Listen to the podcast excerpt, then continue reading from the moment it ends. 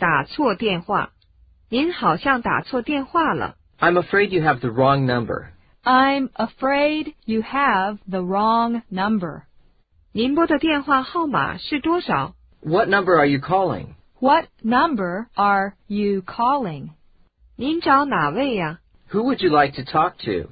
Who would you like to talk to? 这儿没有您说的这个人。 There's no one here by that name.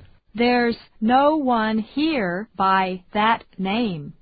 我们公司没有叫 Bob 霍普的。 There's no Bob Hope in this office. There's no Bob Hope in this office. 对不起，我好像打错了。 I'm sorry, I must have misdialed. I'm sorry, I must have misdialed.